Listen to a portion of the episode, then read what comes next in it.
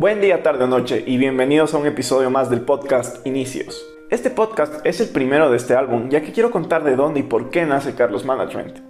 En la época de colegio hice un gran amigo con el que hablaba cientos de cosas relacionadas con el emprendimiento, Obviamente no diré el nombre, pero lo llamaré José. En esa época la mayoría de veces que nos veíamos era para hablar sobre proyectos, libros y en sí fue el primer amigo con el que pude compartir la pasión por los negocios. Después de la graduación nos seguíamos viendo casi seguido e igualmente conversábamos por WhatsApp como cualquier par de amigos. Sin embargo en el mes de abril recuerdo que estaba haciendo unos deberes de la universidad y me llegó un mensaje de él proponiéndome que me una al nuevo emprendimiento que estaba haciendo. No les voy a describir la idea a detalle, pero básicamente y muy resumido, el proyecto era un tipo de market Place, en el que podías intercambiar distintos tipos de servicios o productos. Es decir, yo tengo una laptop y la quiero cambiar por un drone, y la plataforma era ese intermediario entre las personas. Sin dudar le respondí enseguida y obviamente acepté.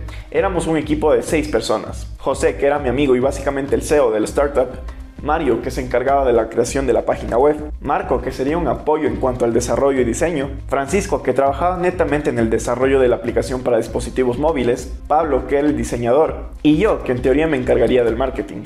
Cabe recalcar que todos esos nombres son inventados. Al siguiente día tuvimos una reunión por Zoom, ya que tres de nosotros nos encontrábamos en Ecuador, otras dos personas en España y otro en Australia. Era complicado poner horarios por el cambio de hora de los países, sin embargo, la primera reunión fue bastante motivante. Como prácticamente no nos conocíamos entre todos, cada uno se presentó hablando sobre sus experiencias previas sobre negocios. En cuanto a edades, yo era el menor con 19 años. Los demás tenían entre 21 y 35 años. Ahora mismo no las recuerdo exactamente, pero sí había una diferencia de edad entre nosotros bastante pronunciada. La primera semana fue interesante ya que compartimos ideas, cada uno avanzaba en su trabajo y el ambiente en general se sentía muy bien. En lo personal me sentía motivado con el proyecto, le dedicaba un buen de tiempo a investigar y armar el plan de marketing que realizaríamos una vez ya se lance la plataforma al mercado. Pero el primer bajón que tuvimos fue cuando salió el tema sobre los porcentajes que cada uno debería tener por ser fundadores entre comillas de la empresa. Algunos decían que debíamos partir la empresa en partes iguales, mientras que mi amigo se quería mantener con el 51%. En ese momento nos desconcentramos del objetivo principal, que prácticamente era hacer la empresa. Imagínense, no teníamos absolutamente nada y ya estábamos dividiendo la empresa en porcentajes. En mi opinión, me parece que fue muy apresurado discutir sobre estos temas. Pero a la final, mi amigo, al ser la persona que nos reclutó y teóricamente el dueño de la idea, nos ofreció esto. Él se quedaría con el 51% de la compañía y cada uno de nosotros tendría un 4% que podría subir hasta el 7%, dependiendo del trabajo que vayamos aportando a la empresa. Sinceramente no me importaba trabajar gratis. Porque primero yo confiaba en mi amigo ciegamente. Y segundo, mi idea con respecto a estar en el proyecto era ganar experiencia y aprender. A la final, un miembro tuvo que salir, ya que necesitaba ingresos para sustentar su estadía en otro país. Y seamos honestos, el proyecto no iba a generar nada, al menos en un corto plazo. En este primer error que cometimos, quiero enfatizar en un tema. Durante los días que discutimos sobre esto, hacíamos varias reuniones en Zoom y cada uno hablaba y daba su opinión sobre qué es lo que se debería hacer. No obstante, cuando yo decía lo que pensaba, Mario, que era la persona encargada de la página web, no me tomaba en serio. Esto se puede evidenciar en algunos actos que ya les comentaré más adelante. Para la primera semana ya tuvimos un tipo de roce entre nosotros. Para ese entonces yo pensé en abrir un canal de YouTube para hablar sobre este proyecto y hacer un tipo de bitácora narrando todos los hechos que nos sucedían. Bueno, para la segunda semana éramos cuatro miembros del equipo, pero José empezó a reclutar a más personas.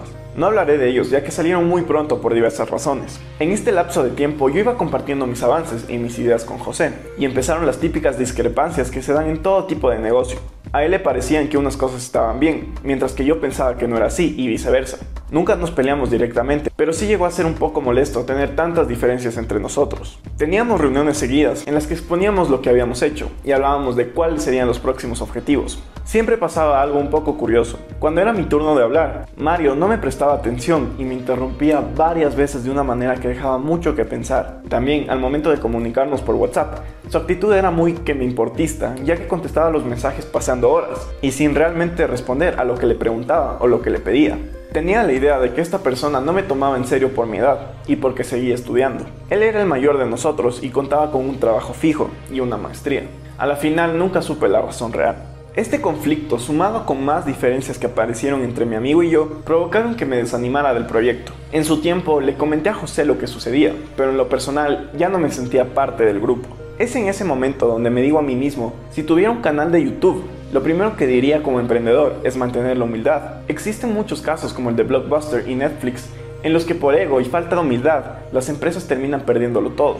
Y si se dan cuenta, el mensaje que casi siempre transmito en mis redes sociales es mantenernos en constante aprendizaje. Existe una frase que dice, cuanto más sabes, más te das cuenta de todo lo que te queda por aprender. Y es totalmente cierta, cuando piensas que lo sabes todo, estás destinado a perder.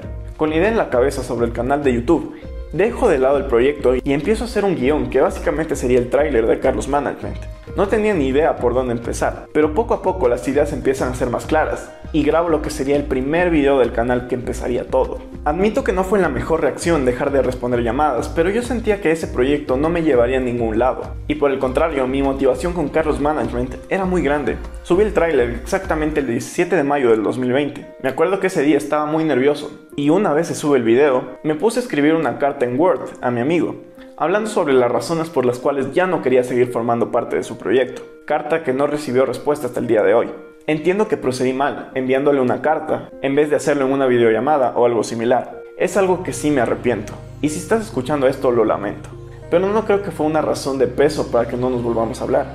Siempre estuve y estoy muy agradecido por esa oportunidad, y cientos de otras cosas que llevamos a cabo juntos. Aunque ya no hablemos, yo sigo considerándolo como un amigo, y quién sabe si algún día grabaremos un video hablando sobre esto. Quiero finalizar con cuatro lecciones principales que puedo obtener de esta experiencia. El primero es que al momento de emprender con un amigo, antes de iniciar cualquier actividad, lo que les recomiendo hacer es firmar algún papel o hablen sobre que inevitablemente habrán peleas y conflictos durante el proceso. Es algo que sucede en todos los emprendimientos y si prometen que solucionarán esos problemas hablando, qué mejor. El segundo es respecto al aprendizaje. Como les dije, aprender lo es todo. Gracias a esta experiencia ya conozco un poco más sobre cómo proceder al inicio de un emprendimiento y qué cosas evitar. El tercero es la humildad. Si algo quiero que te lleves de este podcast es lo siguiente, puedes ser la persona más preparada, con tres carreras, dos maestrías, un doctorado, pero si no mantienes la humildad que hay dentro de ti, jamás vas a llegar a ningún lado. Vivimos en un mundo donde las cosas cambian a ritmos que no nos damos cuenta y constantemente debemos estar aprendiendo y desaprendiendo. Si realmente quieres ser un emprendedor, sé humilde, ya que nunca sabes de qué situación o persona aprenderás nuevas cosas. Y el cuarto es que siempre de algo, entre comillas, malo, puede salir algo bueno. Esta experiencia me llevó a abrir mi canal, por lo que debes estar atento ya que las mejores ideas nacen a partir de los conflictos. Así es como nace Carlos Management, que es un canal enfocado en emprendimiento y desarrollo personal. Ese canal que a mí me hubiera gustado ver al momento que estaba iniciando en el mundo de los negocios. Pronto habrá cursos y también tocaré temas actuales que estén relacionados a las empresas, siempre bajo el principio de transmitir los pocos conocimientos que tengo a ustedes que están iniciando en este increíble mundo. Quiero recalcar una última cosa. El objetivo de este podcast es hablar netamente sobre cómo surge Carlos Management y con qué intención. No tengo ningún tipo de resentimiento hacia mi amigo, ya que en diversas etapas de mi vida estuvo ahí para apoyarme y como lo mencioné antes, siempre estaré muy agradecido. Las diferencias entre nosotros no fueron la razón principal por la que haya tomado la decisión de salir. Es algo que de una u otra forma se daría. Pero cuando se empezaron a dar faltas de respeto por parte de otro miembro del proyecto, Ahí fue cuando me cuestioné si seguir o no. Creo que todo esto será un pequeño hueco en el camino, que espero pronto se pueda resolver. Como lo mencioné en el video de metas para este 2021, el fracaso no es malo, pero si puedes aprender de la experiencia y error de otra persona, mucho mejor. Tenlo en cuenta. Sin más que decir, me despido y nos vemos en el siguiente podcast.